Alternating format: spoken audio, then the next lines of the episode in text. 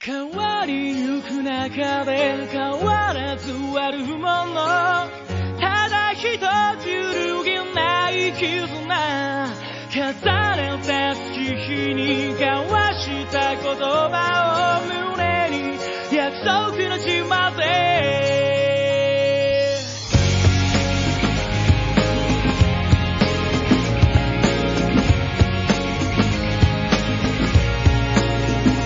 四半世紀が過ぎた今ともえこの歌を送ろう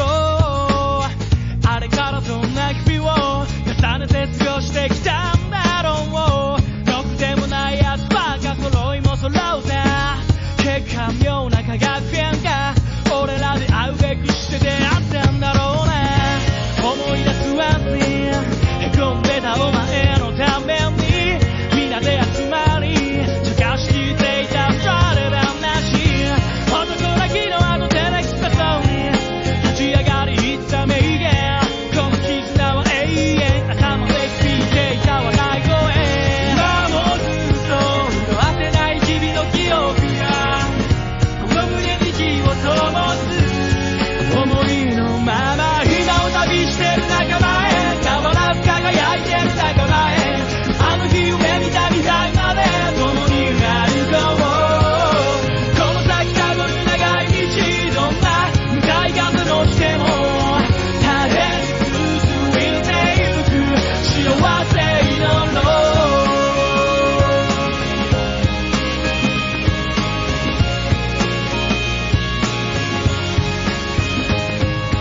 ずっとはねこの関係は何年経とうが変わんねえ电池同电じ目电線池别了，给个电池别了。让我感觉我讲话的话，用家乡话应该是可以听得清的，啊，你是说你如果用家乡话来说的话，听众也是可以听得清？应该是可以的，因为我经常说着说着就蹦出了家家乡话，然后大家都听得懂。哦，听得懂。那那你就随意吧，反正我没事我没反事正对我我都都不不是是啊啊。，我们继续刚才那个话题，呃，就是你现在在部门做什 么？我哦现在部门，我现在部门，因为我九月底的时候呃换了一个部门嘛，啊然后换之前我在做呃机器视觉相关的就是测试，但是你可能不接触那个算法。视觉反正你大概懂，就是 CV 那块。嗯，对。那我们就是做那个安防，比如说这个摄像头，这里看那边就是摄像头啊，还有马路上。今年底的时候，可能我就对对这个安防产业啊，或者说这个这个不太感兴趣。然后我因为这一年你也知道，我可能对声音更感兴趣一点。然后目前的话，你像声音的话，包括音频这块，嗯，就是借助数据学习还可以做一些事情。对，那我觉得可以把这两方面再结合一下，因为我之前的岗位它可能说，虽然呃产业属于视觉，但是它用的技术，就是至少我我是没有用到那些技术的，就可能我之前学的东西都没有用上。然后我就寻求了一个内部转岗的机会，就是换成现在的音频加深度学习。对，就可能以前以前是测试是吧？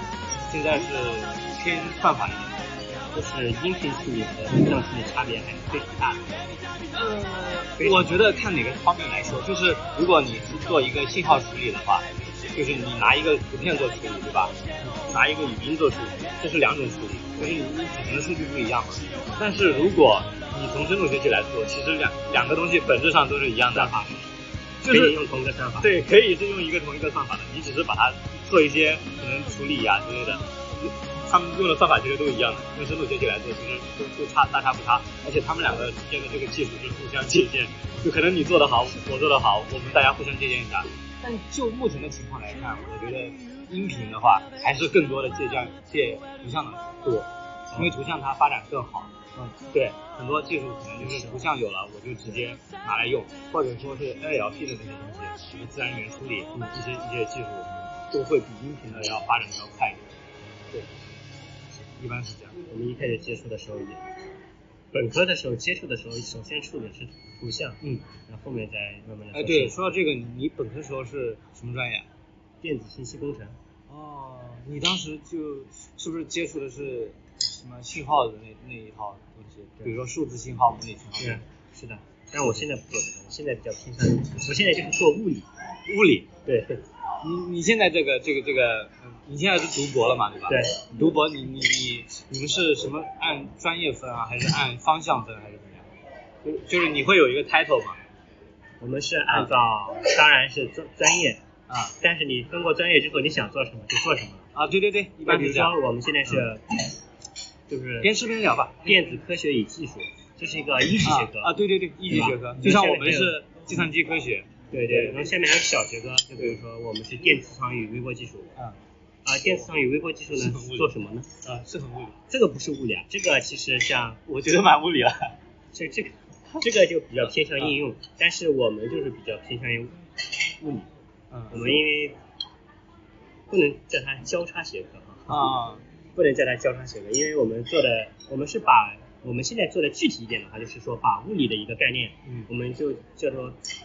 拓扑这个概念，我不知道你啊，听过我没？听过听过听过，数学数学里的对，这个是数学啊，对，这个是数学里的，哦对对对对但是它在物理里也能用上也。能用上，对嗯对，然后现在在物理用的很好嘛，然后那我们就把它，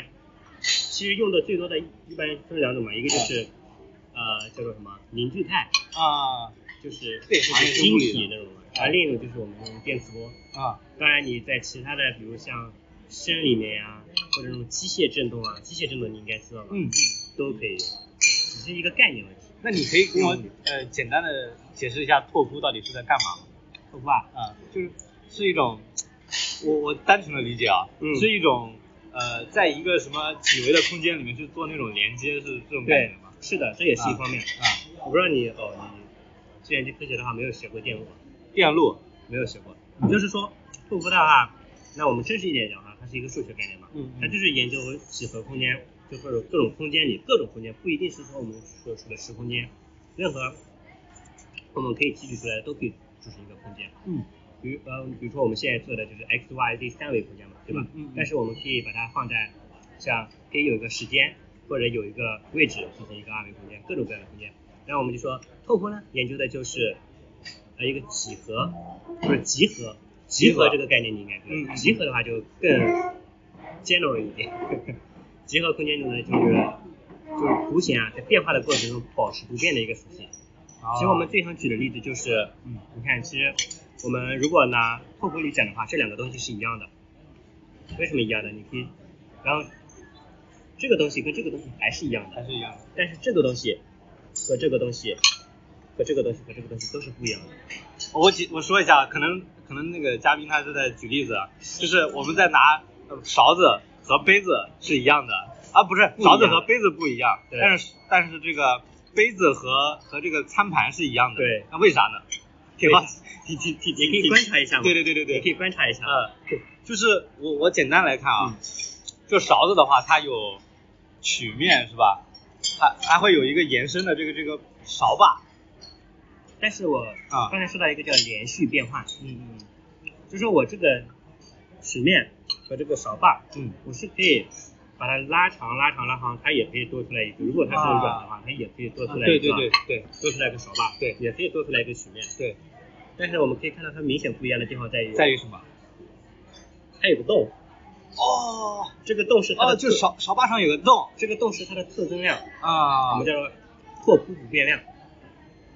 对，OK OK。如果说我把这个碟子给它抠一个洞，可能就一样了，对，但是这个碟子就跟以前又不一样。又不一样了。对我明白，我这明叫白。做拓扑相变。拓扑相变是木嗯木木相，就是木头的木加上眼睛这个木，就相。因为相的话，其实这个词也好理解。呃，我们之前学就初中物理的时候，固体、液体、嗯，气体三种就属于不同的相。对，对，然后从固体到液体，我们叫什么？融化，嗯对吧？这是一个相变的过程。那我们其实现在研究的就更普通了，就我们不只限于固体、液体和气体，我们可以限制到就任何，如果我们找到一个表征它的一个特殊的叫做拓扑变量的东西的话，嗯如果拓扑变量发生变化了，那它们就是不同的一个项了。啊。然后我们这是数学里的，对那我们在物理里做，对或者我们在电磁学里做，嗯我们电磁学，你知道固体、液体、气体，他们在我们这方面研究有什么不一样吗？就是说，他们有一个电子的叫做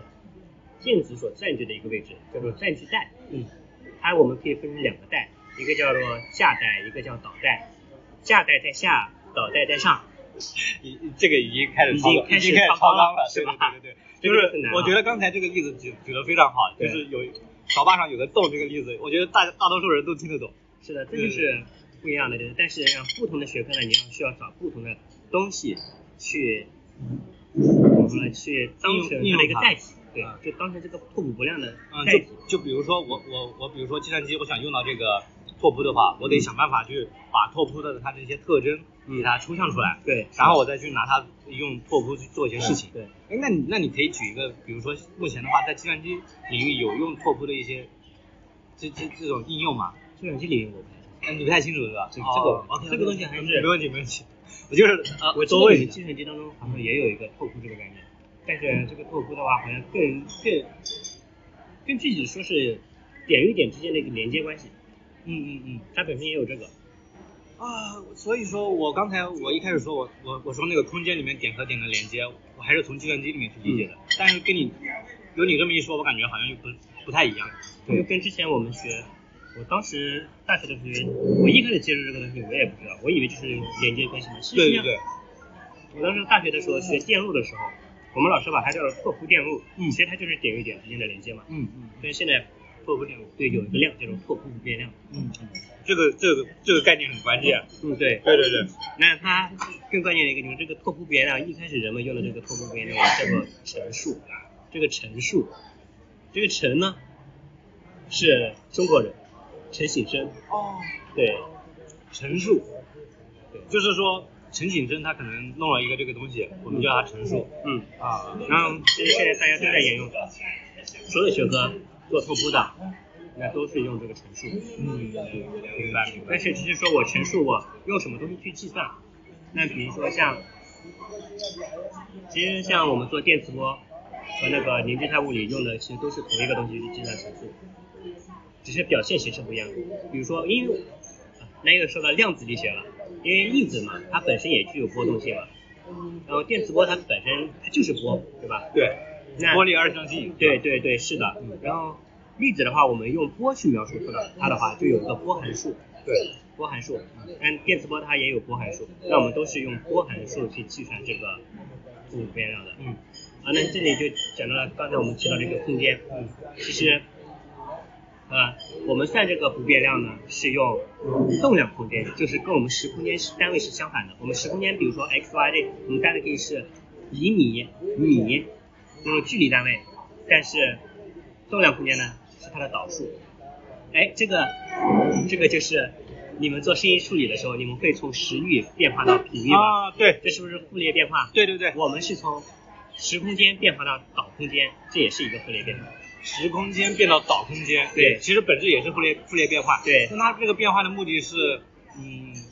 为了可以离散的处理它嘛。，对，是的，是吧？是的， 就是，那我理解你，你你你也会在计算机上去做一些这些处理，因嗯，为你不做这么处理的话，你没办法处理它。对， OK OK，那我那我觉得好像回归到那个傅立叶变化了，对，我们都用 FFT 嘛， 好棒啊！我觉得我们找到一些连接。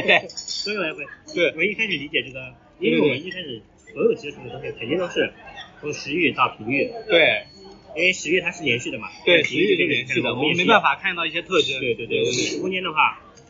我们也时空间这个东西不好说，哎，那我我我想插一句啊，我你刚才不是说到我们这个固体、液体，嗯还有气体，它这个它们的一个区别是那个像，嗯对吧？对。那这个像的话，我们用那个啊、呃信号里面来看，就是一一个一个信号和另外一个信号相位不同，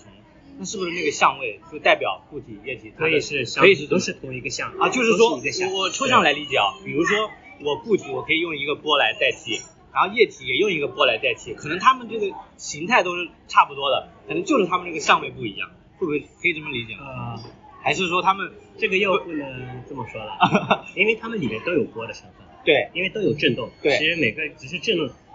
幅振动的幅度不同，对幅度不同，对对，哎啊哎明白还是可以的哈，是吧？对，只就是幅度它们至少这个相位是不同的嘛。嗯那对这个相和我们这个固态液态里面是可以对应起来的，可以对了，可以对应起来。当然可以对了，明白明白。那我觉得啊只，是加深理解，啊就理解的方式不一样而已，哎，我觉得这个是不是本质上也是我们理解的形式？我们没办法真的把一个固体用信号来抽象出来，可以吗？就是实实操的嘛，就是我们真的把嗯 哎，这个就很好玩，这个可以吗？可以做到把吗物？体抽象成信号，啊，你刚你看，因为我们说物质它都有点震动，震动那你就有波，那就能、哎当然真的了能做出来吗？这个这我不太知道。就是说你就是你去做那种光谱分析的时候，啊谱分析的时候分析的就是它的信号呀。哦懂吧就是可能说你物理里面去做那个谱分析，对啊你要去对物质的可能，那这个谱分析的话，也是说直接用一一种东西去试探它，还是就是用比如说用 X 射线去照它，肯定有一个回波嘛，啊啊它肯定对它有一个响应。啊其实不同的一个物质，你响应的是不同啊的啊，其实是因为它内部的一个，实际上还是一个，可能说是就是分子的振动不同，是一样的，对，因为它们处在不同的频哦段。很有意其思实。它一直在做一个震荡，只是它的一个震荡的一个程度不一样。像比如说它为什么具有啊，比如说像各种物质啊，它为什么具有各种固固定的样式啊？嗯，但是对我们把它放大放大后，我们应该就是高中化学不是学了一个叫晶格嘛，晶体，我都忘了，你忘了吗我已经忘了好。我已忘了呃晶体我知道，但是晶体晶格好像是就是另外一个概组念成对，组成晶体的最小的一个啊成分。成分。对，明白那然后它里面有原子以及原子核外的电子嘛，嗯电子不是一直是在原子周围附近震荡的，对对啊，它也有震荡的话，它会向外发射能量嘛，啊只是说可能有些时候它震荡就相互粒子就无规则震荡，然后把这些能量全部抵消了，你就没法探测了，对吧？但是我们给它一个外部激励的时候，外部激励的时候，它可能会吸收这个能量，那它就会做一些，比如说什么。从更低的能级到更高的能级，然后再回来再释放能量，那这个释放的过程中可能就会带带出它的一些特征，那这个特征就可被探测了。哎，这其实就是光谱探测的一些，好，谢谢。哇，太太太棒了但我们做的这个东西，我们还是偏向于应用的。啊！我我明白，我明们现在白做。电子波还是偏向于应用的。我明。白，你看啊，其实我们说到底嘛，我们都是在一个表象上去做研究。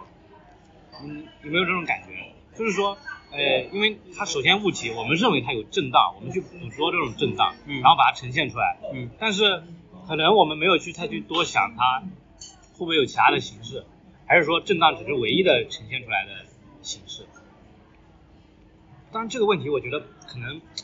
因为因为别人都已经用很多年，沿用很多年了，可能不太值得探讨。就是我，但是我还是有一个这个这个，相当于好奇吧。嗯，对对对。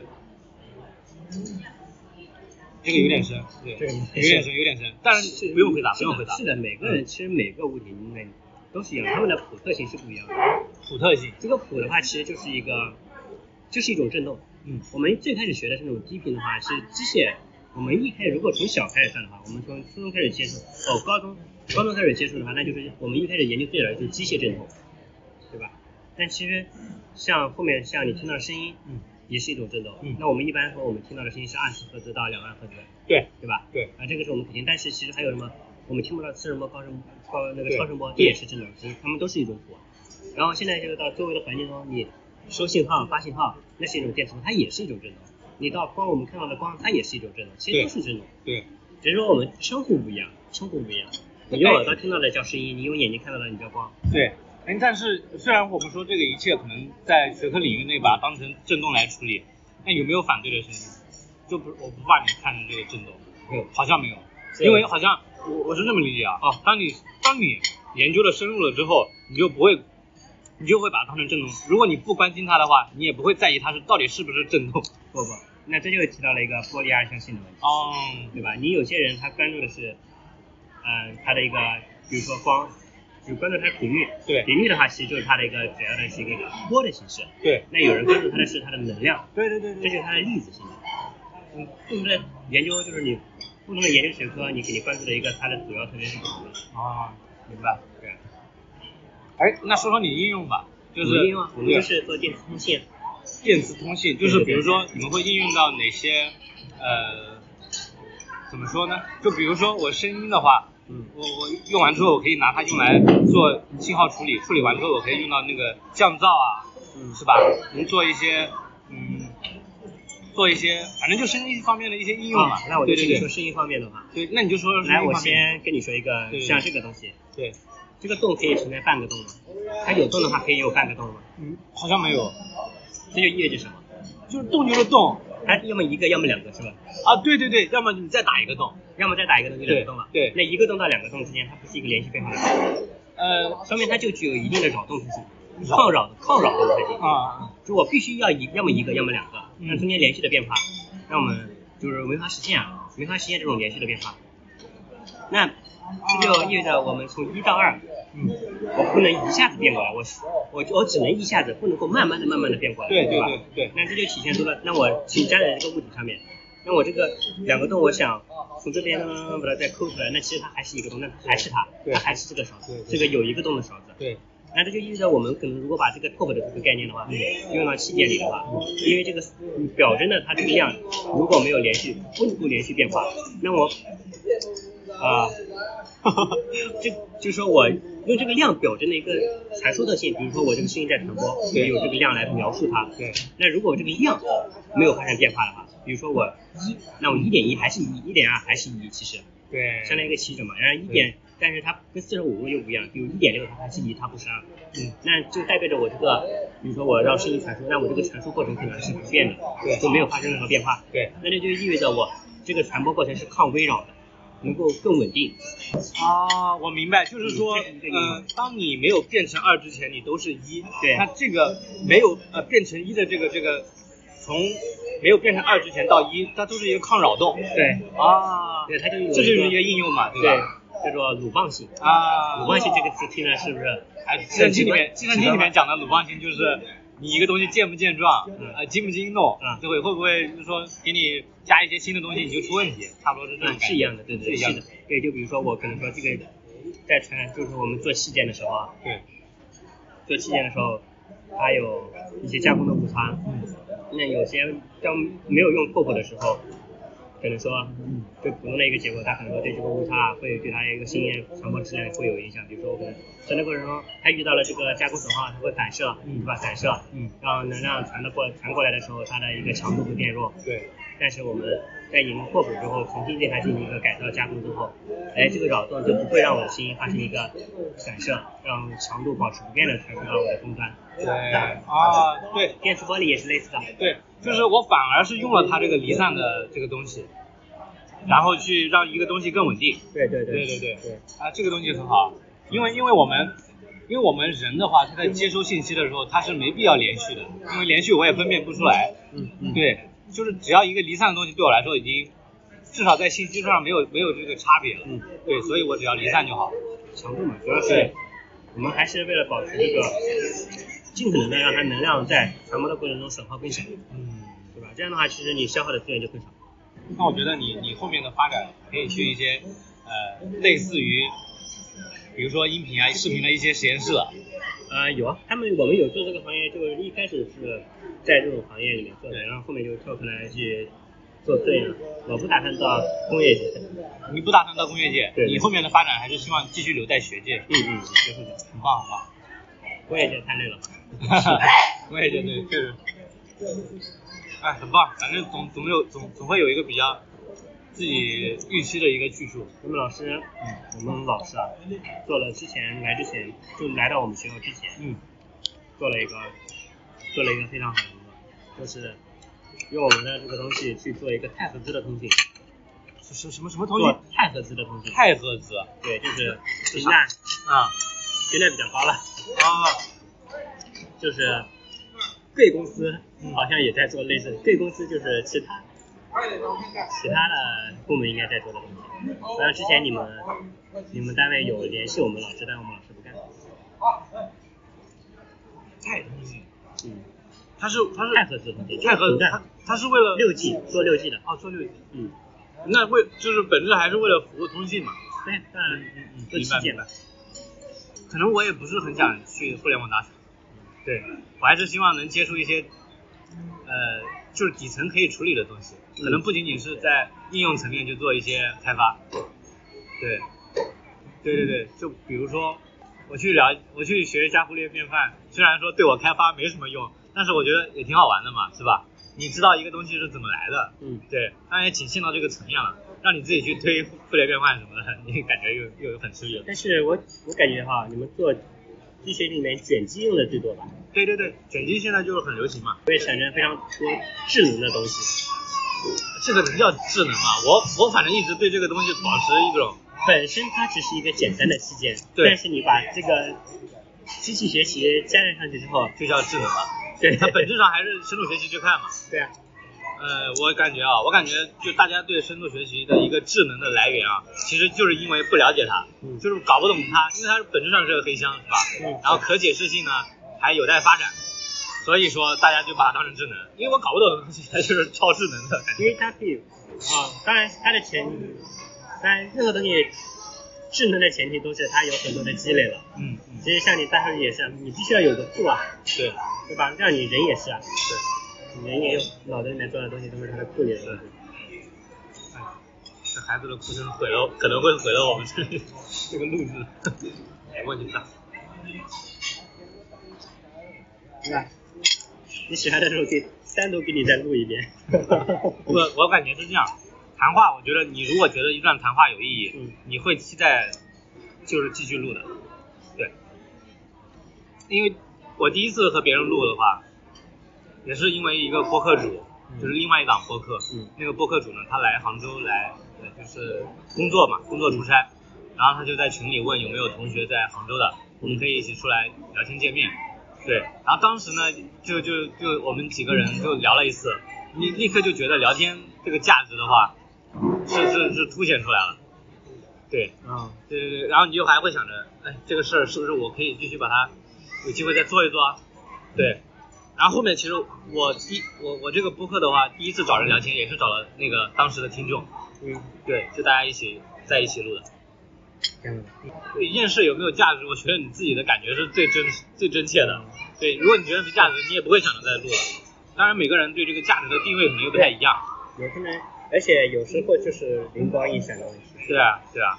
你做了可能就做了，你没嗯做你感觉好像又没啥，但是你做了你又觉得啊做了真好。哦，原来是这个感觉。对，然后做了你做你又觉得做了真好。那你觉得浙大这边，浙大应该还是可以说的。嗯， 浙大这边怎么样？跟你以前的对，你们不同学校跟我以前比啊，啊、跟我以前比好多了呀。好多了，对也就是说啊氛围不是氛围是没得说，啊，你就因说为从大老家师两边都是一样的啊，主要是一个你接触到的人，接触到的东对接触到的人和东西，嗯，每个人的想法是不一样的，氛围其实这个做科研的氛围其实都挺好的。那都挺好的。对，只是说我当时做的这个专业啊，嗯做的这个方向，嗯，那边是我自己开始做的，我自己开始做的，你说在浙大这边，不是在以前的嗯以前读硕的时候，对读硕的时候啊是自己一个人做， OK，自己一个人做，然后就肯定是不好嘛，对啊，自己是这样，我是觉得我为什么读不了博，啊因为就是感觉自己当时闷着头做，得到的东西就觉得自己可能做不了，不想做了，就我一个人对自己肯定不行，一个人还是要交流的，对，而且我当时是跨的比较大。虽然我做的是电磁波，我现在做的也是电磁波，但是就是物理上面的东西跨的太多了，很难去解决。然后当然也是磕磕巴巴过了三年，哎，现在就想着还是本来就是想着读博，但是读博不选择在以前那个学校了，因为确实有点可能对以后的发展不是很有利，而且再加上现在研究方向，如果继续在那读，然后做这个方向的话，那基本上就等工作的时候，那基本上就没有竞争力了。就个人来来说，对我个人来说，我个人就不存在竞争力了。嗯，那就想着到外面去。嗯，其实联系了很多学校，是其实现在读博挺难的。对读博读博联系挺难人挺难，不是读博的过程，我不是说读博的过程，就是你读博去联系导师这个过这个事情也是比较难的。对，因为我我理解啊，因为你要可能你在这个圈子里混的比较，不能说混，就是你可能认识的人多一点，你可能这个机会多一点。这个你作为一个学生哪有那么多时间？对，然后就看你导师会不会帮你推荐之类的。对，主要是我做的东西，我导师也没有认识的人，那你那你都是我自己联系的。你全是你自己联系的，对对我自己那那这个难度很大。对，我自己联系的。然后嗯加速之间有一点成果，嗯，后面还很顺。其实到到最后联系到这边，联系到这边的时候已经联系了好几个老师了。嗯，嗯，联系上了，而且这个老师是我关注比较久的，挺哎好挺好。本身大佬跟着大佬做事情就是轻 松。大佬大佬直接指导你吗？嗯，那那很棒，那很棒。因为像这边哦，还有一个团队问题，嗯，有就是我我我我称它为继承性吧，就是有延续性。嗯说比如说我这个像我们学校，其实我以前硕士的时候，那可能同学毕业了，硕士毕业了就出去工作了，博士毕业了也不会留下来，因为很难留下来。像如果你就是在我那个学校读的博士毕业的话，你再想留到我们那个学校，那其实挺难的。对，现在都是要更高的一点，对吧？对，所以这就很难存在一个所谓的就是说整个学术的一个连续性。像像这种大学校、好学校，那就是哦，带你的老师原来也是这个，原来也是这个组毕业的，嗯，就一直延续下去，下去，下去就说他们整个的一个啊科研的一个什么，就是知识的一个积累，对，都在那一直积一累个，对，对，都在一那直积累里，下来了，对。效果就就是说，你学到的东西，他们有经验啊，他们再去教你对，做，然后对你就有帮助。对对对对对，但是在那边的话，就相当于就是每次好像似乎都是重新开始。嗯，即使留下来了学习资料，但是对于很多同学来说，做科研这个东西还是要有路径的。嗯你只是看资料的话，可能没有那么快，还是需要别人跟你讲。可是对你已经没有这个机会了，对。你提供这个资料的人已经走了。对，对，所以说，我觉得这也是人的一种交流嘛，就交流的必要性嘛。你可能直观的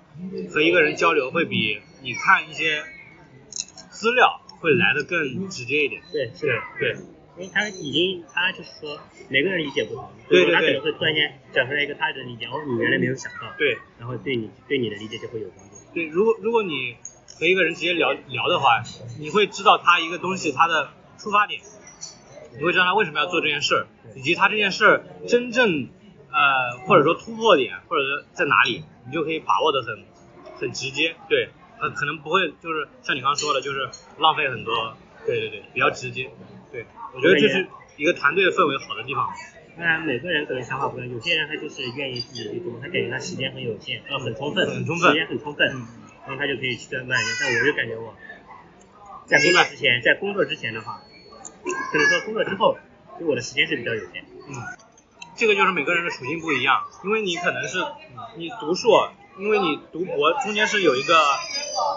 转变是比较大的，我理解是这样。又不像一个在可能在浙大直接直博的人，他会比较更就差别在这里，所以你会觉得你会比别人或者就是那类人，你会比他们更要付出更大的 work 嘛，因为嗯，没那么连贯。学的东西是不一样的。对啊，对啊，就没没那么连贯。嗯，原来我以前我硕士的时候，哦，我到这之后我发现什么呢？虽然说我们解决了这同样的问题，，对，但他们用的方法比我简单很多，比你简单很多。比我简单很多。对， 就是呃，你来了之后发现比你以前的要简单，就是方法。嗯，嗯嗯嗯，就是你可能以前没怎么想过，对来了之后发现了。我明白，我明白。哎，这个能举一个简浅显的例子吗？就比如说一件事情，你本来是怎么做的，然后你来了这个新的地方，你发现他们是怎么做的，有一个简单的例子嘛？不要不要搞得太太，就是凝聚态什么的、嗯，这个不讲了，我在想一个简单的例子，啊，可能有有有一怎点样？啊， 因为这种这种才是对人有有一点启发嘛，我我是这么觉得啊。你突破自己视角的一个一个局限，有点难，想不到嗯就放，其实，但是因为每个例子都很具体，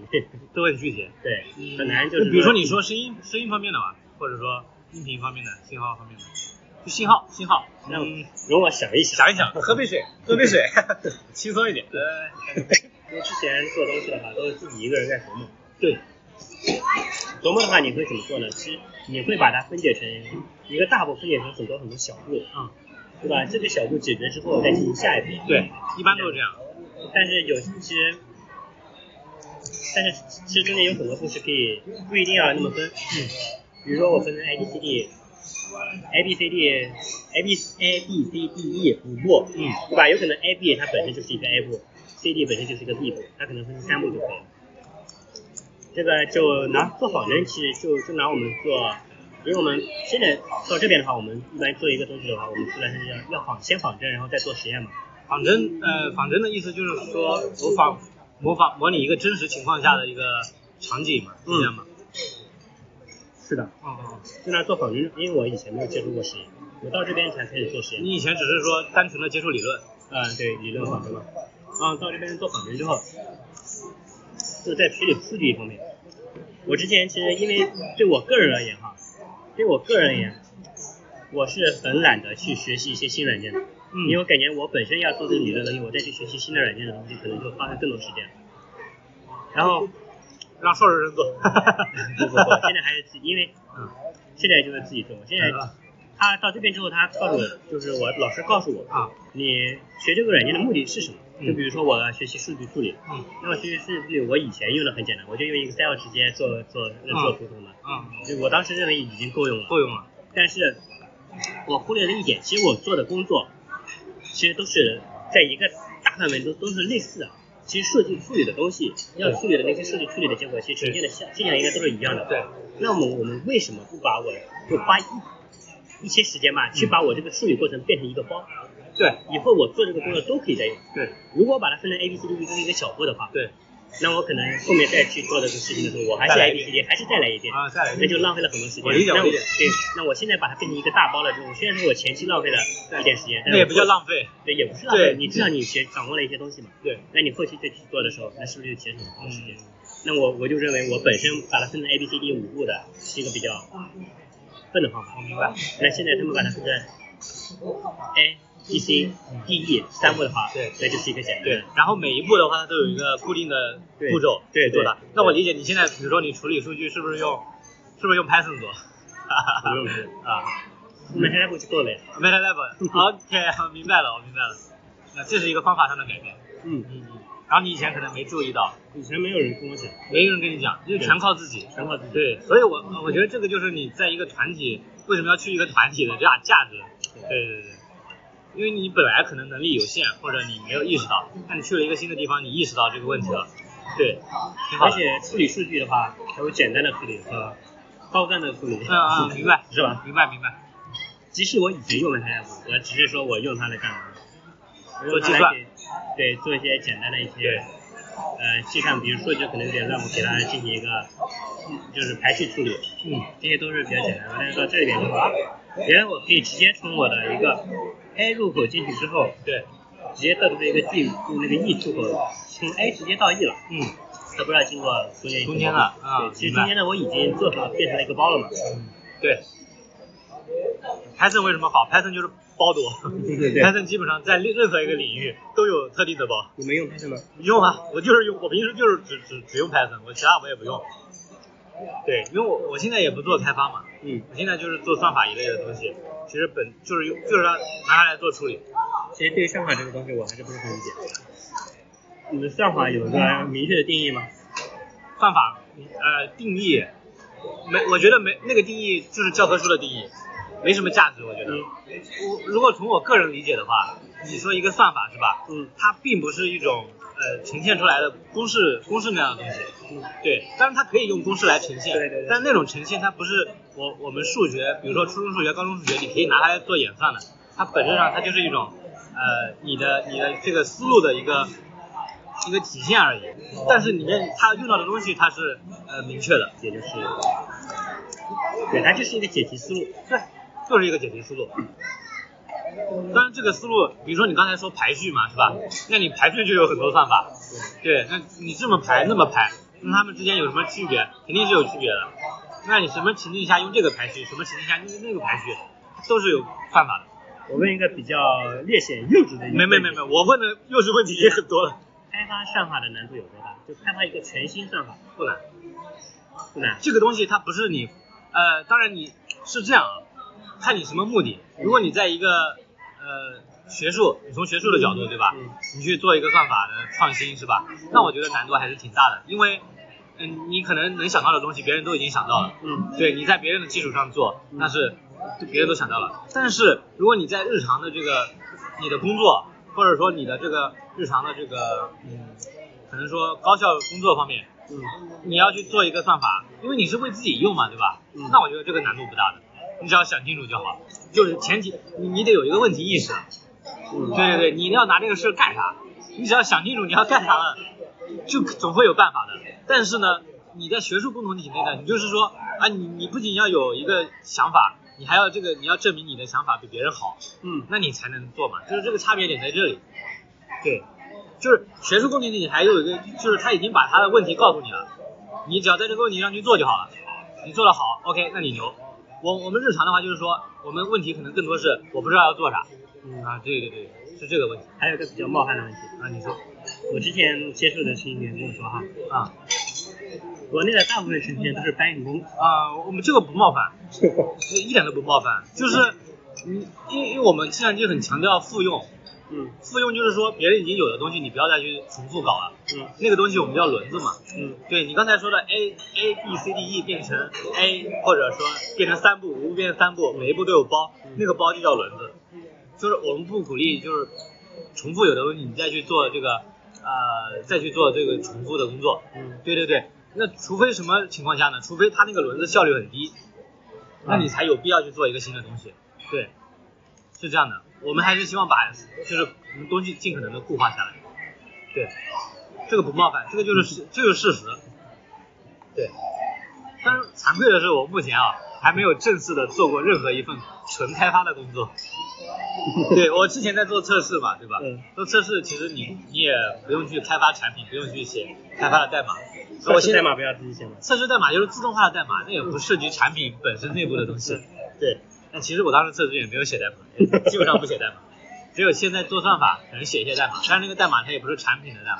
它只是验证一个算法，啊，就是把把一些别人的一些新的东西用到我们现在的产品或者现在的业务上，嗯对，去看效果。在导师的层面的话，那他肯定希望你越多越更好多的对越多越好。但我们现在没有，我们现在没有以前的以前硕士组的时候是有要求早晨八点钟到实验室，晚上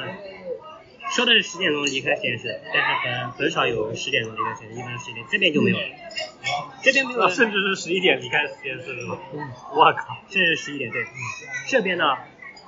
不对你做这个要求，但是他希望你能够去解决问题。嗯，但明白但是你想要解决问题的话，你要付出的就是时间。对，对，问题导向你不付出时间，你问题根本解决不解决了。不了，对，是这样，就是你现在有很多这个自由职业的，嗯因为可以居家办公了之后嘛，其实你会发现自由职业的人，他们往往可能甚至比那些在公司坐班的人更累，因为他因为他要要要有这个进度嘛，是吧？嗯你要看到一个解决问题的一个进展，你有时候解决不了，我靠，你就得整天就得投入到这件事情上，对，就是哎还是挺累的，我们啊，我们其实读博的话，主要是现在感觉还挺好。还挺好，你就是能适应这个节奏，对，我觉得挺好嗯本，来节 奏就比较慢，是不是？也不能说慢，啊，我是一个比较慢的人。反正就是在自己的总总是有自己的节奏，不啊能说慢，节奏也不不一定说慢。嗯明白明白，就是说可能这件事呢，我呃我可能打算，反正在一个时间段内完完成就好了。嗯对那我可能今天不做，我可能明天就把它搞定。对。对，啊，明白。压力还有，因为其实读博的话，像我们啊，尤其是我感觉可能是本身这个焦虑的事情，对我们来说，对农村的学生来说的话，嗯，是焦虑更多，因为你想，你到现在又是一个是零收入群体，对那你还要想着你这个读博，你要取得成果，取对得成果之后，你后面的话找工作的时候，你才还是投的那个什么竞争力，对对吧？对对对，而且其实有是有心理负担的，对对对读博的过程，如果去想这些东西的话，是有心理负担的，是的，哎，是是挺难的。你看，虽然你看这个平常互联网上能看到很多这个读博读出问题的也一大堆是吧？这个倒不至于，这个其实没有那么严重，没那么严重。 主要啊相信博士还是人才，是的。你再水你也是个人才，就你既然读博了，因为有时候我也想不明白为什么会出现像这种因为压力太大出现问题的事情。对，就是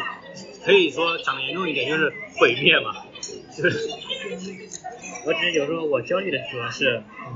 我这个问题怎么才能去解决？嗯，就找不到一个解决之道。对，其实我现在也也也有这种，因为我做算法也会有这种感觉。对，因为都是新东西。遇到遇到这种，其实生活上其实现在不焦虑，也不缺钱花，嗯，对吧？主要是问题解决，焦虑这个问题怎么解决，怎么样才能好成果，是，是是是是是，我觉得这个属于正常的，嗯这对，都正常。对，都正常的。你说那些也吃不好睡不好，今天要论文要交了我，是是是，因为对之前尝试约第一次是吧？那次，嗯，论文顺利吗？已经交出去了。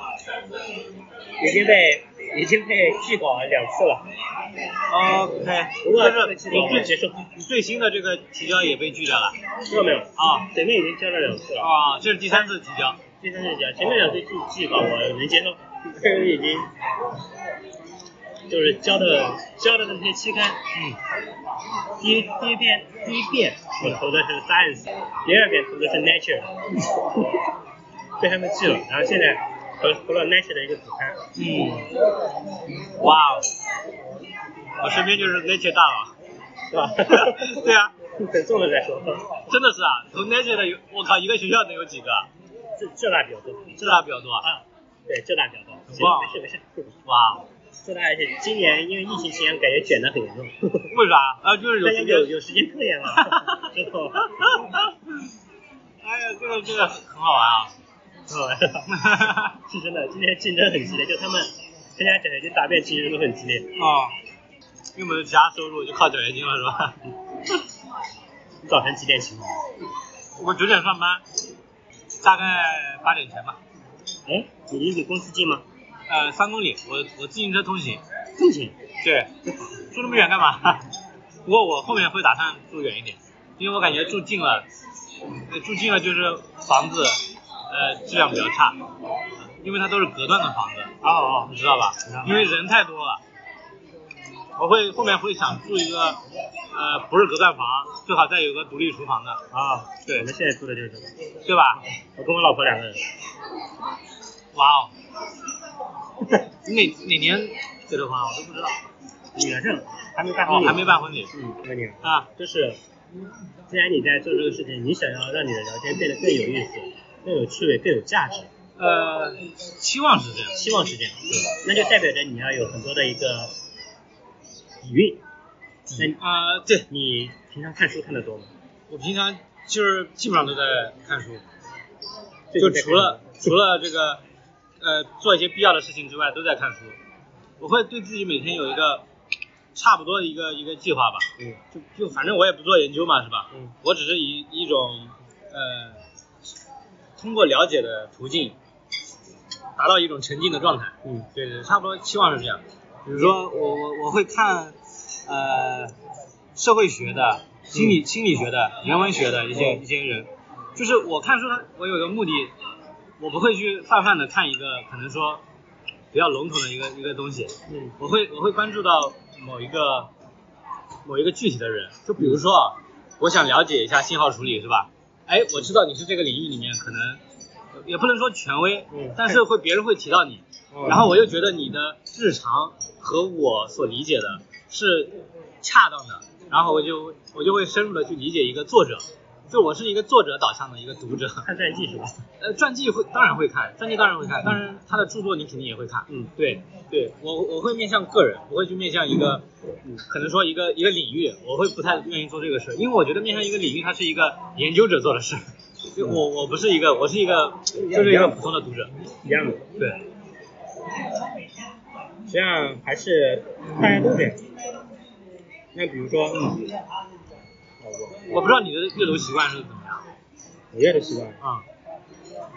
因为我的阅读习惯就是就是很单纯，就是我觉得一个作者好，他就是好，我就要把他所有东西都读了，就这么简单。。我我也是，嗯，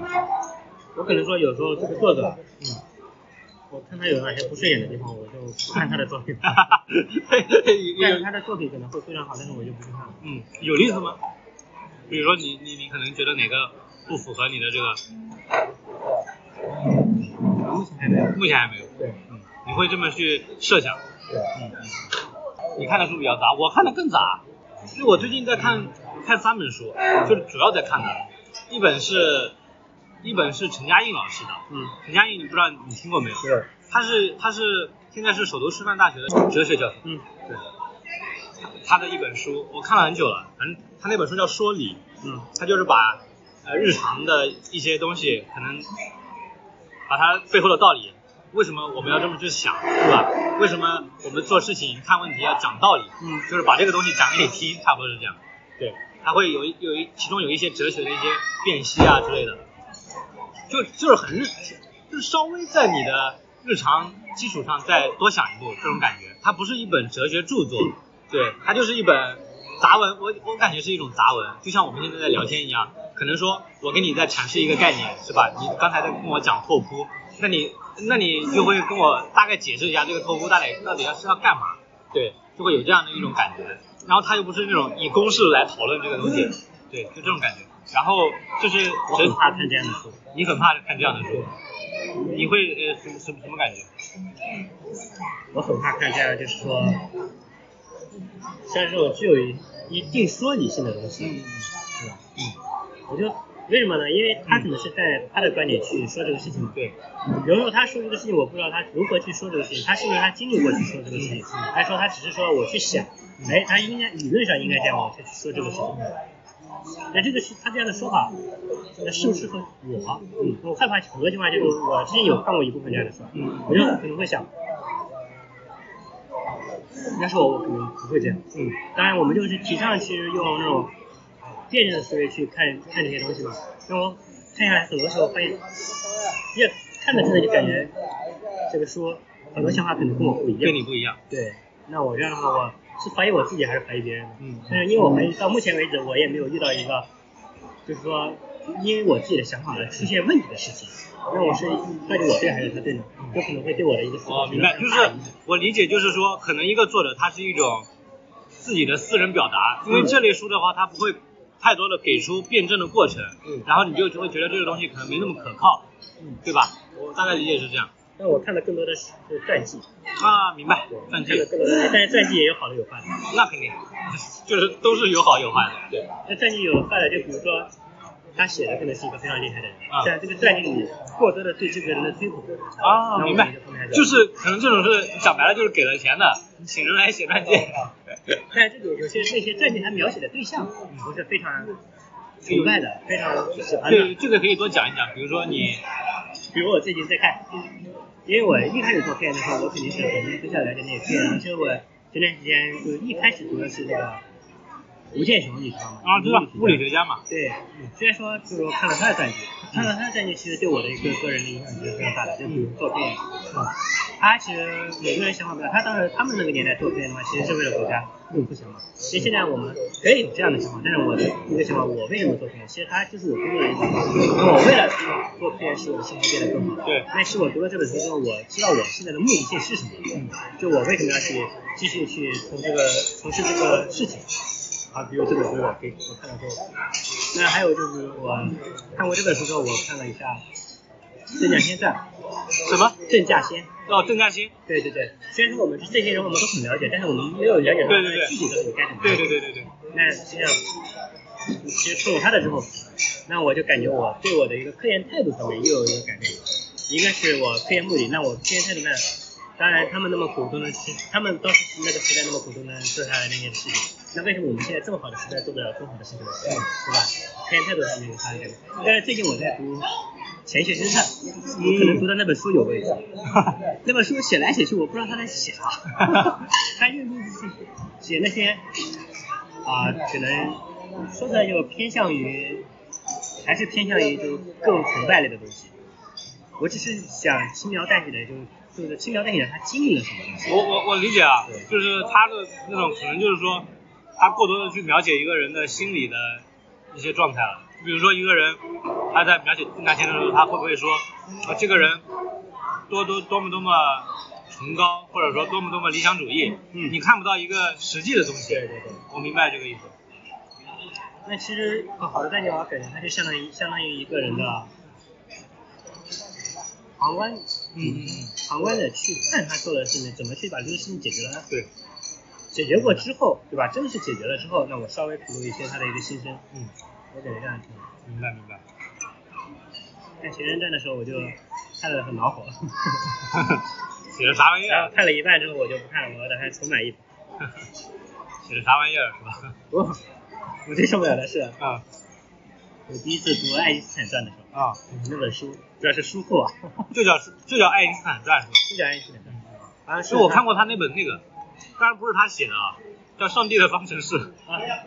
好像是主要是讲上帝掷骰子的事情是吗？对，就是就是讲他呃发现三分钟的过程。嗯，对，差不多是讲这个。 看他论文啊，哎，不是，他就是说描述了他们哪年哪年做了哪些事儿，印证了哪些事儿，就是这样。肯定跟他论文还是不一样。那你觉得，嗯你反正现在作为科学共同体内部的，你你觉得你还还远得很，还远得很。为什么还远？我们现在还作为一个博士生啊，我你们觉得你觉得是必须要达到了达到那个一 I 个是 triple I triple E fail 才是才算是吗？一个是你嗯所做的时间，但是对我来说，我这个年纪，我的时间肯定没有；一个就是你所做的成果，啊，一个你做很 时间久了，你自然而然的可能就成进到这个圈子里，成为这个圈子里面具有一定话语权的人。对一个就是你的学术之后嗯达到了，那我现在两样其实都没有。那你希望进去就是达到那个，我当然希望了，就你还是希希望可以进入到那个共同体内部的，就是扎扎实实的站住脚。其对实，在我看来，你已经属于这个，可能你可能你对自己要求高嘛。只是个学生，我明白，我明白，你对自己这个要求高只，是个学生。因为因为你你日后是打算在这个领域内长期做的嘛。嗯，对，我觉得这个只是时间问题。啊至少我现在还没有底气和一些人讨论，就是说，就我自自己啊，还没有底气和我的导师讨论问题。我明白，我明白。哎，谁不是这样的？我也是这样。嗯，其实我想问的是，你作为现在这样一个一个东西，你对自己日常有没有一个类似于信念的东西？比如说，你觉得什么事儿它就是最重要的？比如说，比如说科学，比如说，嗯，或者说你看到什么问题啊，或者说你希望达到达到一个什么东西，就没有有没有一个类似信条的东西？有啊，当然比有比啊。比如比如，就想说说聊聊这个。这个说来，说来话长是吗？这个说来真的要经历了一番内心的思考。嗯嗯嗯，就你也想过嘛，对吧？这个问题你也想过，嗯，怎么了？就这个问题，如果你问我，我我都答不出来， 就是我我只是想问，对我我也不是想让你其清楚实嗯关，于信条这个事情，嗯，信条这个事情是说，还是说你的一个目的为目的性，以目的为导向的原则吧，原则？嗯，原则或者说是我的原则就是说，努力保证自己说出来的每句话都不要让别人挑 刺。啊、我明白，其实你做科研也是这样，对，就是做科研一个对，但是啊、OK，这个是原则。那我你说完这个，我还是理解你刚才想想想想问的意思，就是可能我还是想问一下偏目的的，对，让生活更美好。让生活更美好。呃，其实很多人，我我继续说吧，嗯很多人会把工作和生活分开。对，我一直的观点就是说，其实工作是生活的一部分。嗯嗯，他这俩个这个我认同，哎我非常认很多同。人会把它俩分开嘛。对对对你工作的目的是什么？对，你工作的目的是为了你更有更好的生活嘛？大家都其实这个是一样的，但是很多人就是你工作的目的一定是让你的生活更美好，但是很多人又又会把工作和生活分开，就说我对不要把工作带到家里啊，割裂很割裂对。，我不要把工作带到家里怎么怎么样，对吧？那有很多有有很多就是说，啊，你为什么就一直想着你工作的事情也不好好的？就比如说男女双方可能会双方会陷入什么？你在做工作的时候，比如说你在家你还做工作，你为什么不好好的跟我聊天怎么怎么样？对对对，这种事情我是没法理解的。那我认我认为，所以说我认为工作永远是生活的一部分，啊明白明永远白不是工作那。明白。那我所做的一切事情都是为了我有更好的生活去做服务的。嗯也就比如说我现在做科研，我愿意为科研付出，就在这个阶段付出我百分之百的百分之百的一个明白明白专注度，我愿意去这么做，明白，我就看一下。我愿意去这么做的目原因还是因为它就是我的生活，对，因为我们现在很多老师都有这样的，就是说他们脑子里面应该始终是保留着一个思考我工作的一个态度，但是他们该生活的时候还是要生活的，我我明白你的意思。其实表达不太清楚。没有没有，其实在我在我听来很明确，因为我我的播客一个主题，也就是说，我希望可以全全知的感受生活，就是说，嗯，我也不希望把一个一个人把自己的生活过得很割裂，嗯对，就是说你理解都是我在我看来啊，嗯如果用陈嘉映老师的话来说，就是理解是贯通的，你不存在说不理解的理解，嗯对嗯，对，这就是一个辩证的方向了，对吧？对对对对对。我也是，我不理解你的东西，我认为我我就不理解。对，对对对，我我感觉可能还是哪里有问题，就是理解肯定是贯通的，不然那个东西比较理解。这个东西我在前段时间就是也是在我准备这篇论文的时候，啊其实心里面是心里面就是非常难受的。啊有那段时间是人比较消沉，嗯因为因为因为一个是我写的东西，就我写写出来的论文老是被我的导师否定嘛，被导师否定对对，因为我之前其实做一些事情的时候，其实怎么说，还是环就是导师的一个个人的那个嗯嗯，嗯，就是我的论文就是很快就得到了水定，但是到这边就不断的跑题，不断的跑题就开始自我怀疑。怀疑了啊，很正常。然后我那段时间其实也思考了非常多的问题，他否定我，就让我想，我还是不是适不适合去做这个事是吧嗯做这个事情？嗯，但是你想想，就回过头来想想，嗯，他否定你是因为什么？是因为他的东西可能就说也确实我看到他的东西啊，他认为他的东西比你更好，但是首先你要接受他的东西比你更好，然后你才能接受他的否定。那确实我看了他对我的论文修改之后，我确实感觉他的东西比我比我的东西更好，嗯那我就接受了他的否定。那我既然接受了他的否定，那我就思考我自己在这段时间就说到底出现了什么问题。那而且一方面是因为我在我硕士期间接受了一个接受到的一个科学训练没有那么系统化，嗯，不够系统。另一个就是说我可能在这个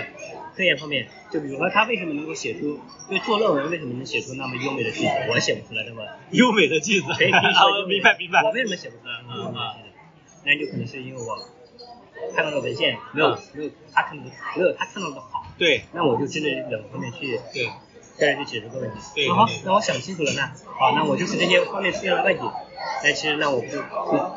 自己自我提升，嗯，然后得到一个进步嘛。明白。然后这里面就提上来出来，就是还有一个问题，我为什么没有没有就说没有阅读到更好的文献这个事情，嗯，我也自己自我剖析了一下，嗯，这样你要去阅读到更好的文献，你是需要不断的去阅读，不断的去阅读，对啊对啊对啊，但是我不知道是，应该就是很多人都是这样，就是说有个叫做对自己会有一个奖励机制，就比如说我们今天我看到了一篇文献，而这个文献我只是看了这个文献的质量，我们先不论它哦，不论它的好坏，但是我看了这个文献，实际上你可能看过之后你没有。实实际上你可能看过之后没有任何收获，但是你看完之后你会满意，你会满足，啊，明明白你明白会。满足，对吧？那你看的过程中你会满足，你满足之后你会跟自己，啊看了一篇文章，我是不是该休息一下？哎，这时候问题出现了，你问自己是不是该休息一下的时候，你到底是休息还是不休息？到底是休息还是不休息？呃，如果是我是吧，我休息其实是一种需要。你注意我这个，你问自己是不是该休息的时候，到底是不是要休息？如果问了就去休息， 如果问了为什么要休息，说明你还不够还是一累种奖励。你还是不够累，对，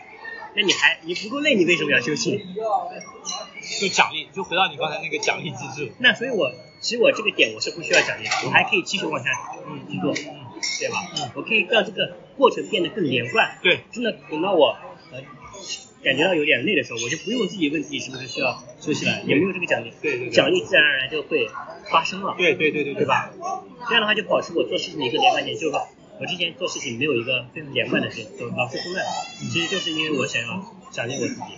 我把奖励奖励自己当成了一个明面上的一个条例，嗯嗯但实际上这个东西不需要列出来，我必须要我自己完成了这个事情，因为我们不是小孩子，啊小孩子肯定需要你去做，但是我们作为一个成年人嘛，我感觉，当你真的真正真正的把该做的事情做完之后，奖励也就自然而然发生了。对这个事情，这个也是我导师教我的，他说你现在作为一个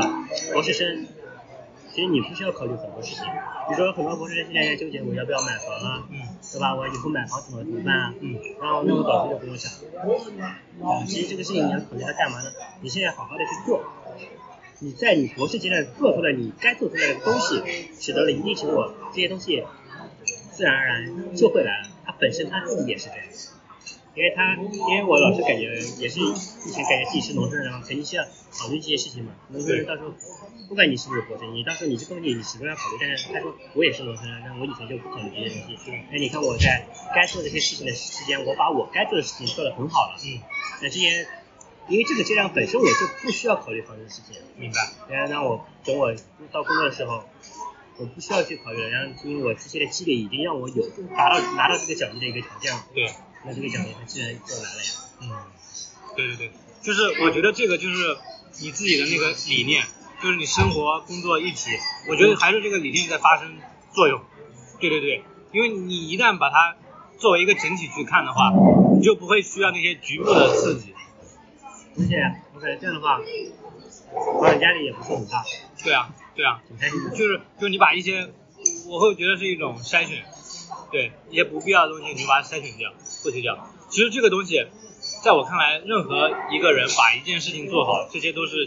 基本的东西。只有不，当然不是说谁是谁的充分条件，谁是谁的必要条件啊。对，就是说你你你你把一件事情做好了，你必须是要这么去做。对，你要抛开一些杂念或者什么的。那具体怎么抛？那还是说你会把你自己的这个呃重点，或者说你的你的你的倾向放在哪里？对对对其实你这么去做的话，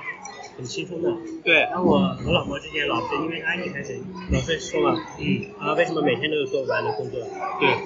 每天都有做不完的工作啊？你老是这么去想，其实人就很容易焦虑。对他就想着我的生活为什么和为什么回家了还要做工作？对，但是呢，啊，你这么想当然好了呀。如果你想着啊我这个工作工作其实本身就是我我的一部分了呀，对因为你既然去做这个工作，它当然就是你的一部分了。你这么去是想的话，因为你总该有休息的时间，你对不能一直老老对对对，但是他给我后面后面呢，他一开始起初是这样的，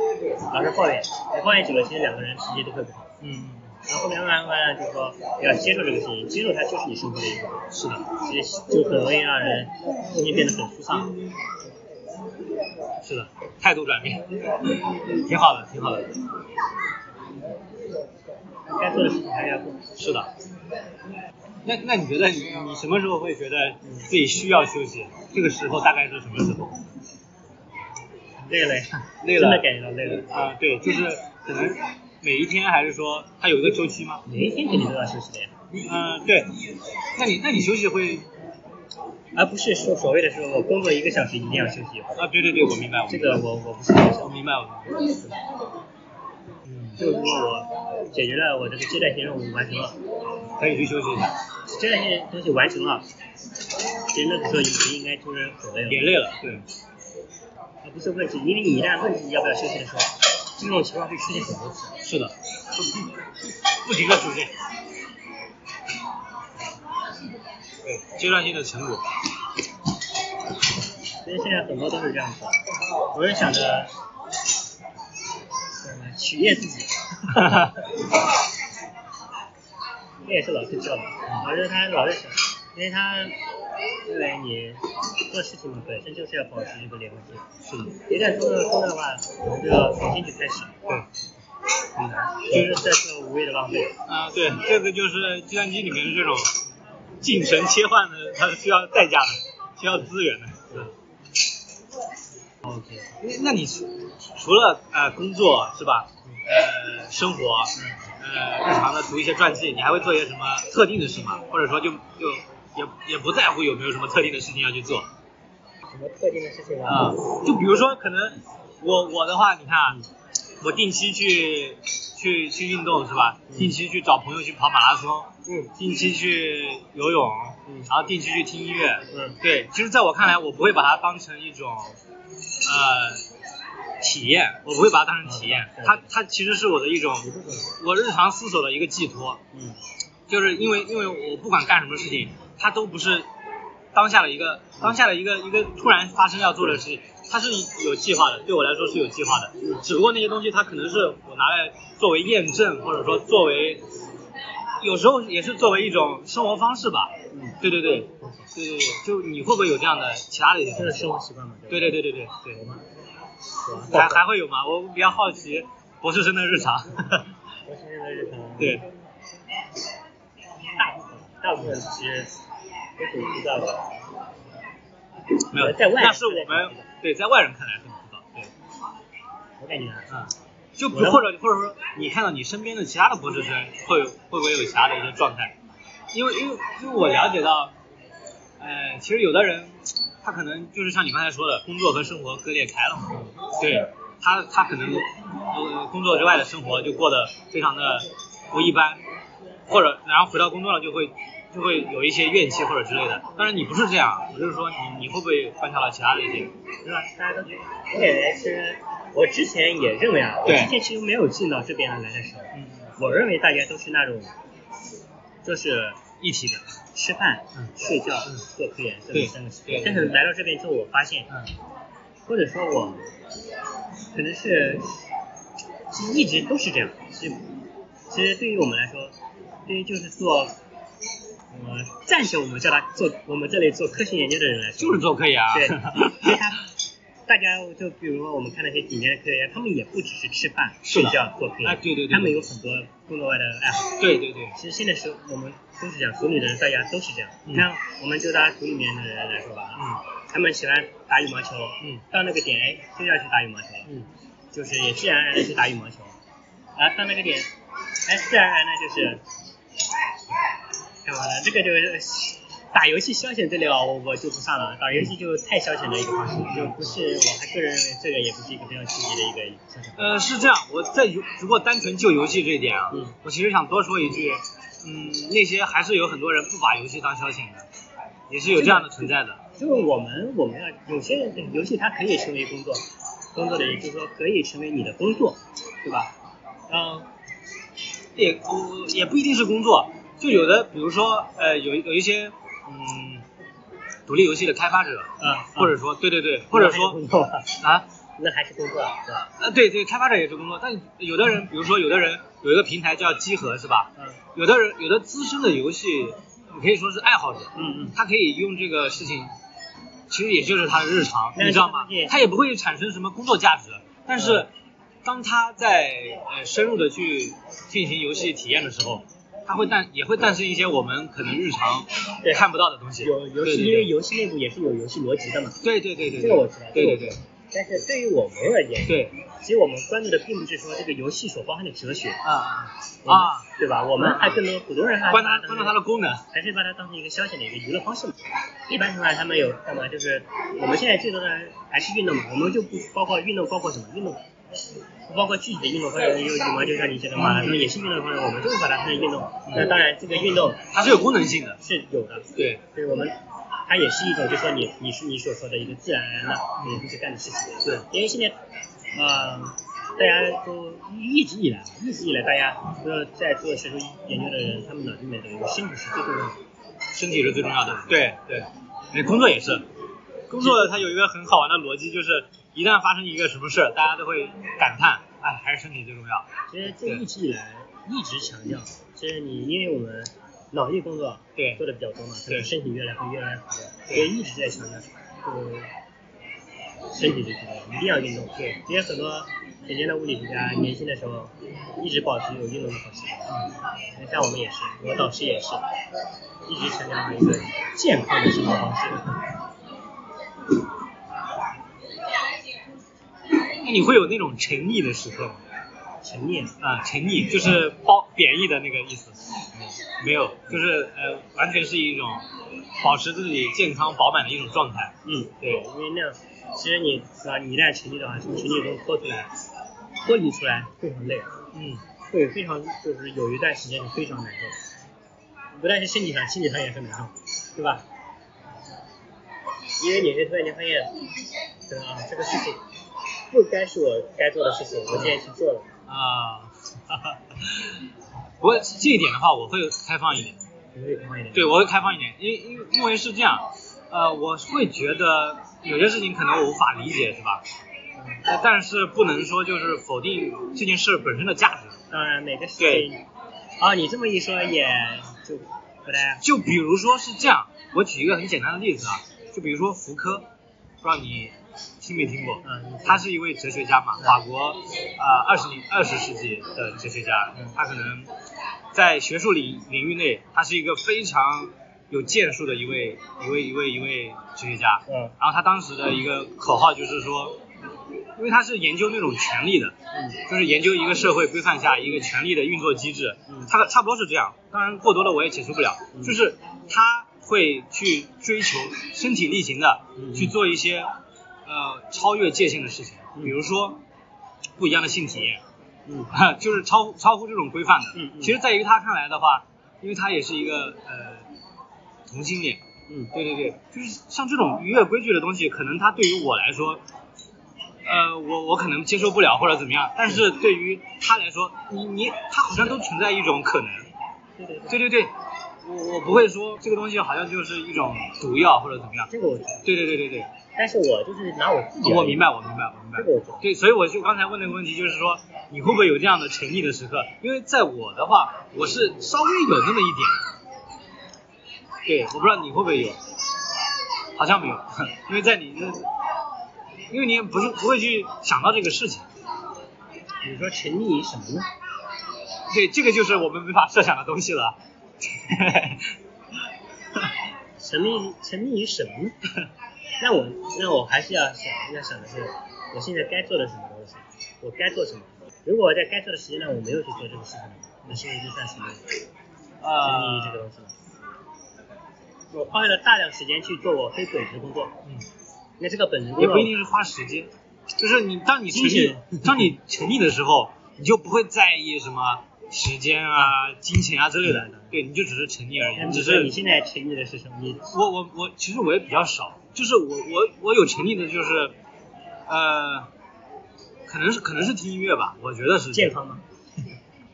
我感觉一些健康的行为都不叫沉迷，沉迷。啊，我我不会去考虑什么健不健康，就是它吸引我就是吸引我，对，就是你你也会、哦，我懂你的意思。你也会更多的好奇它背后的呃一个一个就做这件事它是怎么发生这的个，事情还不好说，因为没有遇到过，我也没有去思考过这个问题。哦明白明白对，我没有去思考过这个问题。对，因为有些事情你思考去经历过，去思考，你才知道哦，原来是这个样子。嗯，你是喜欢乐队吗？还是就是单纯的音乐？呃，首先，首先，当然有时候是一种强加之词啊嗯。当你关注到一个东西，你就会说啊，我要喜欢这个东西，我要怎么，我要投入这件事情，是吧？当然，目前来说，我确实是对这些东西感兴趣，但是至于说投入多少，还待定。对，首先，首先就是说声音这个介质嘛，在我在我看来是比较奇妙的。然后呢，当你接触到，你通过这个东西去认识到一些人啊，去认识到一些存在的东西，你你你就会觉得它有有意思或者怎么样。首先，声音是一个介质，然后它体现的形式肯定是千变万化的。那首先一个最重要的形式就是音乐，对，哦，这个我也能理解。对对对这个问题我也去去去想过，啊就是对有时候说，因为习惯，我们对于习惯这个词是自然而然的，嗯，但是不会还有过多思想，但是还有一个词叫做培养习惯啊是不是就略显刻意？嗯，其实培养这个词，因为为什么要用培养习惯这个词，我也思考对，其实这个这个挺挺值得说的，就是说为什么人要培养一个东西？对啊，所以你就是刻，那这样的话就变成习惯，不再是一个自然啊而然的东西，你去刻意去，或者说，你如果既然说培养习惯不是一个自然而然的事情，那习惯又是怎么出来的，对啊，对吧？所以这些东西就不用去去考虑它嘛，然后就说你就是喜欢它，那我就是去了解它，哎，了解了了解了，那其实我可能是了解的时候，我是刻意去了解它，嗯嗯嗯，对但是了解了了解之后，对，那就不是可以，哎，我看到这个东西，我就是很自然而然我才去挖掘它更深层的东西。就比如说你听到一首好听的歌，对，你可能会啊这个歌手你没听过，那你就会去挖掘这个歌手背后的一个东西。但是一开始你可能是说，我抱着不同的目的去，我我想要，比如说就简单的一个我要增增加我的一个储备量，然后我才去挖掘这个歌手。但是你到你做的这个事情做久了之后，你就不再去抱着就是说目的性就没有那么强强我了就是简单的去想再去了解他而嗯已。我们我之前也是，有时候就是很纠结嘛，因为想多了之后，想多东西想多了之后就很容易纠结。就说我，就我很希望我把一个东西看完之后，我就希望我自己具有一个非常强的记忆力。我很容易，比如说我想看一篇论文，我就想看了之后，我想去理解它，我只想去理解它，我不想去超越它，不是超越它，我想去理解，而不是想去就一模一样的把它记住，一字不差的把它背诵下来，就是想去理解。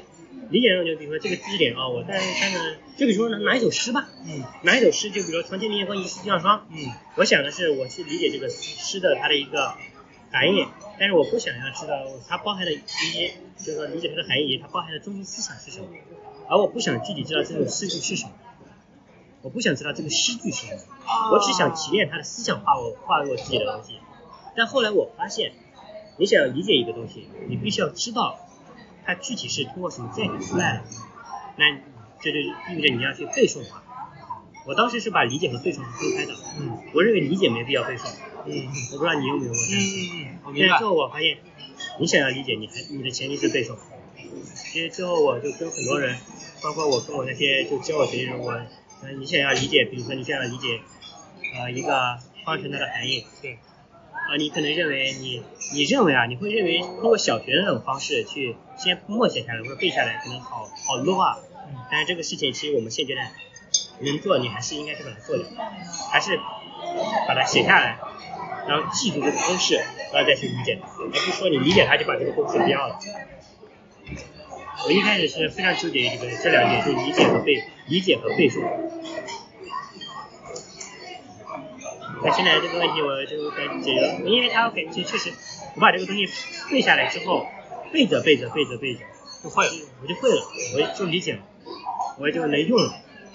其实我的目的其实就是这个，我就是想要把它用用起来。对对那其实背诵是最简单的方式。对，最直接的，对啊，对其实这就是形成了一个，这个比如说我背，我们电磁波有个叫麦克斯韦方程组，对吧？嗯一直强调理解这个麦克斯韦方程组包含的一个物理意义。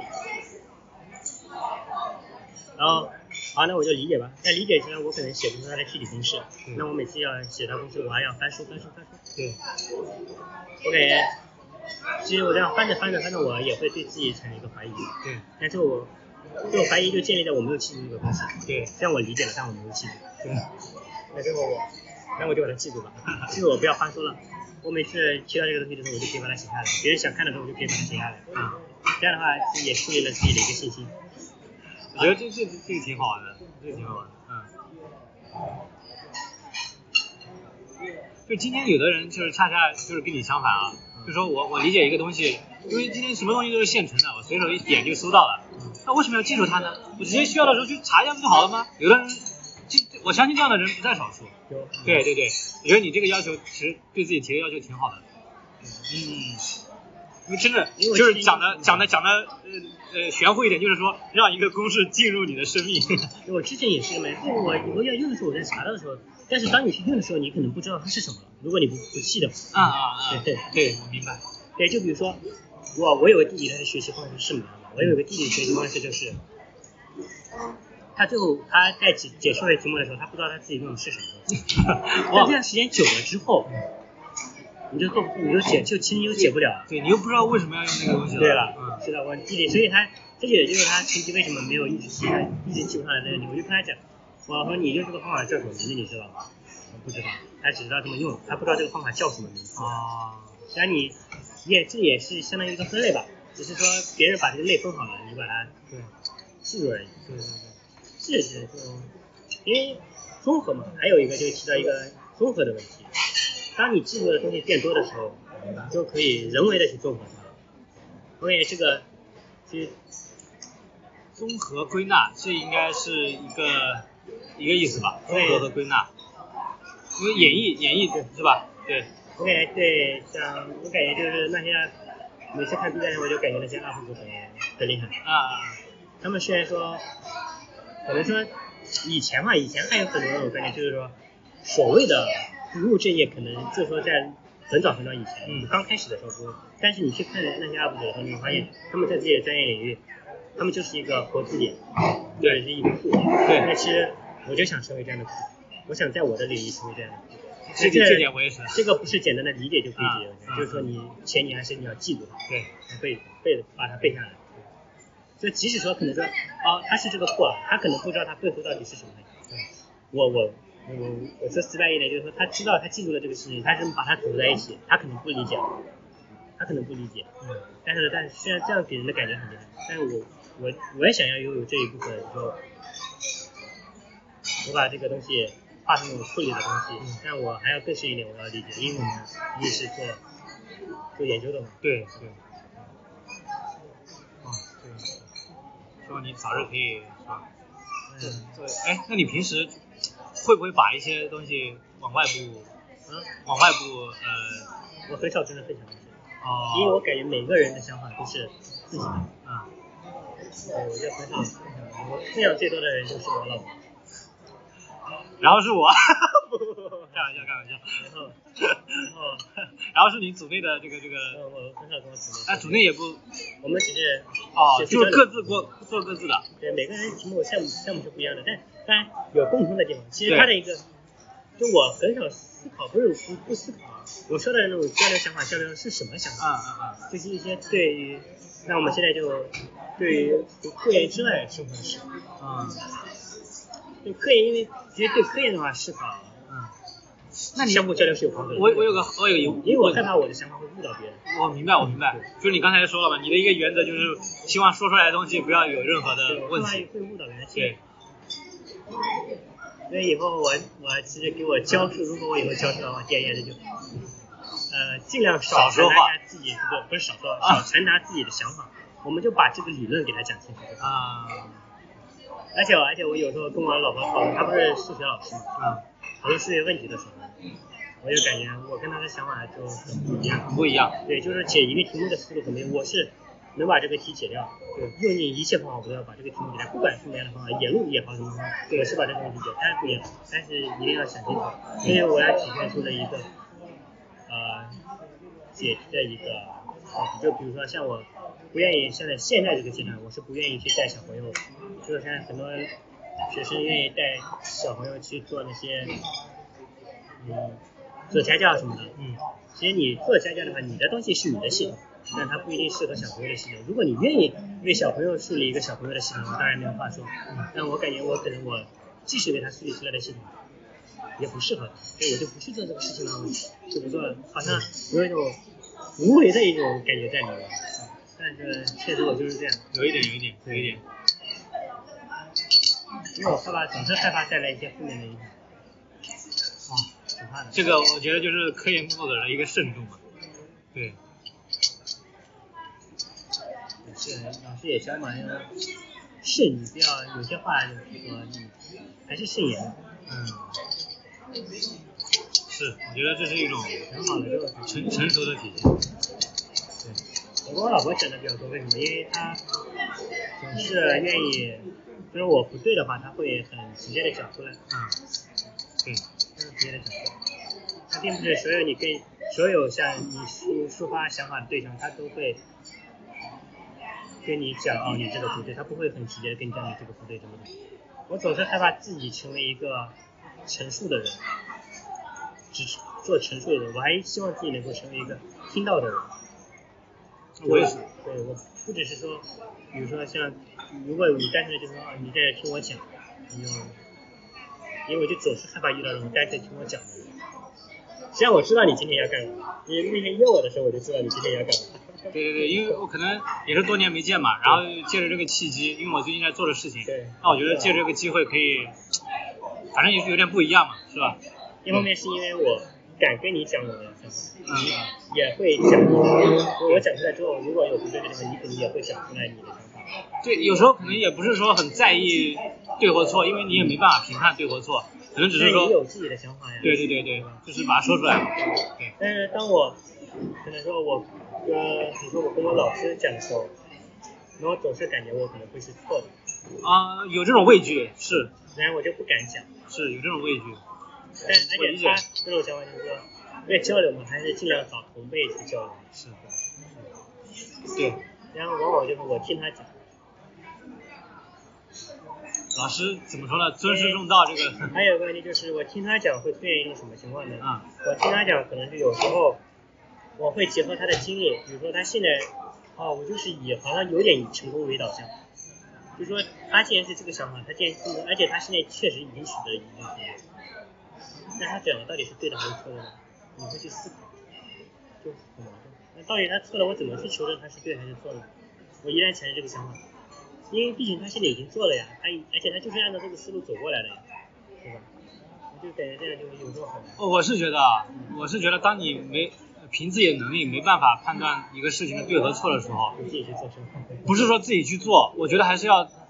大胆的质疑的，真的是这样。因为为什么？因为我是觉得人他都是有局限的。对，当然，不管你目前在一个领域里取得了什么成就，是吧？嗯不并不代表你这个人就是一种定定下来的东西，所以这都就是在变化。只有又提到一个，一个是专业领域，一个是非专业外领域，对，对吧？专业领域的话，就是说他可能就是说，呃，他所以说他说的东西，如果在生活领域，就是说非专业领域，我们还就还把生活跟那个工作分开讲嘛，对吧？可能比较清晰一点。嗯你生活中去讲，每个人的经历是不一样的。嗯你去思考这个问题，你去记忆它，因为你能确实知道他这样做的时候，他过程中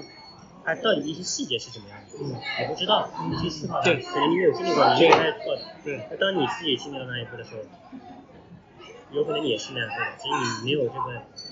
阅历而已，所以这个就不好记忆。但是我没有经历的时候，我可能会去记忆，我感觉啊这个不对啊，我明白你意思，对就是说，可能你还是希望能建更多的建立在自己的经验上，对对对去做一是这样子对一个事情做判断对对对。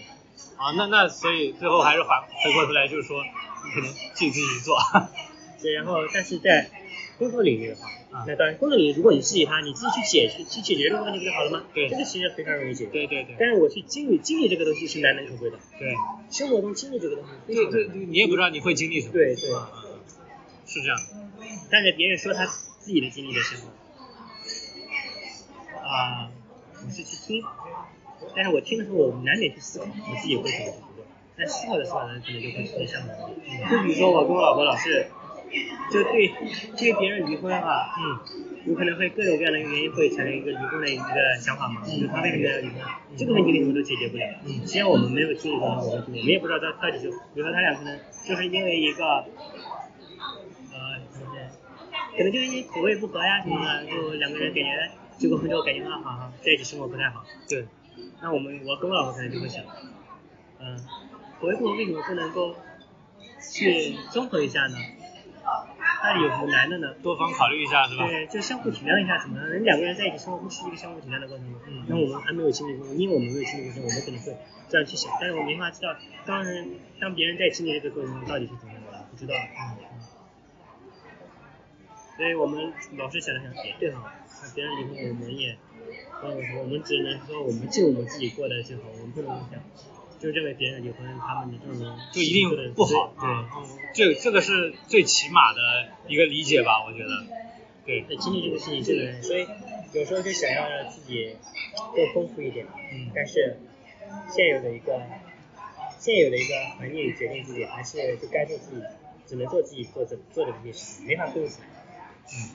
没法控制，丰富是丰富和多样，其实是在我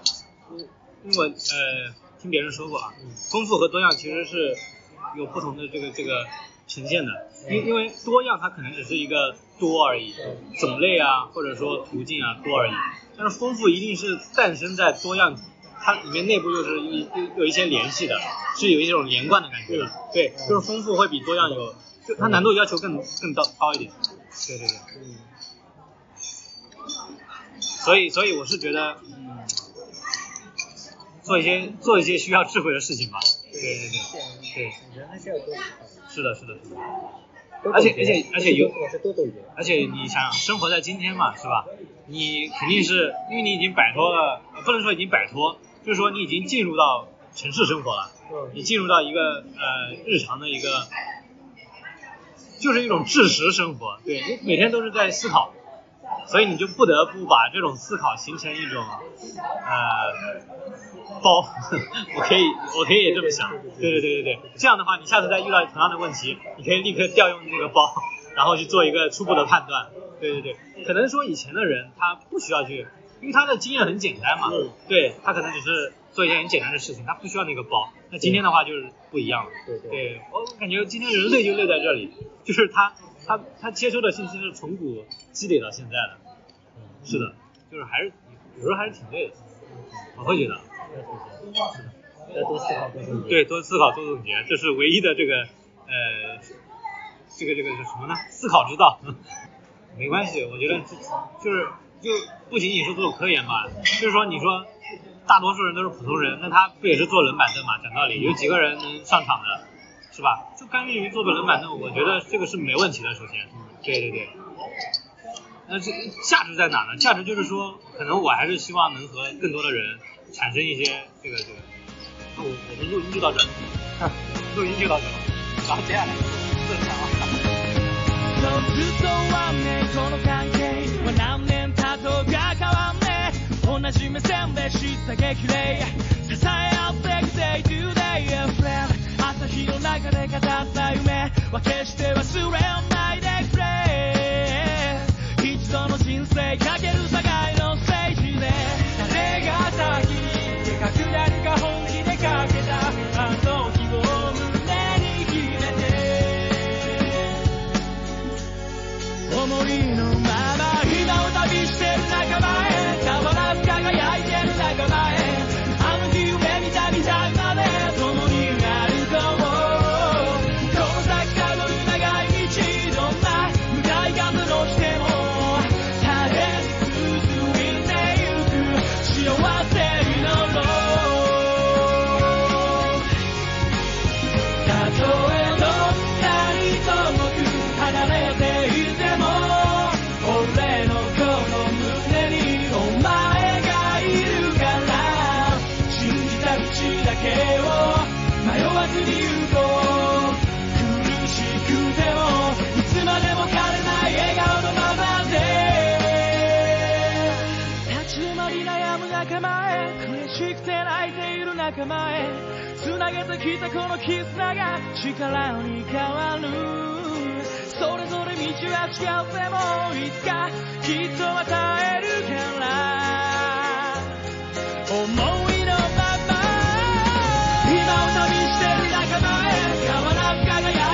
あの日夢見た未来まで共に歩こうこの先たどる長い道のな向かい風のしても絶えず続いてゆく幸せのロード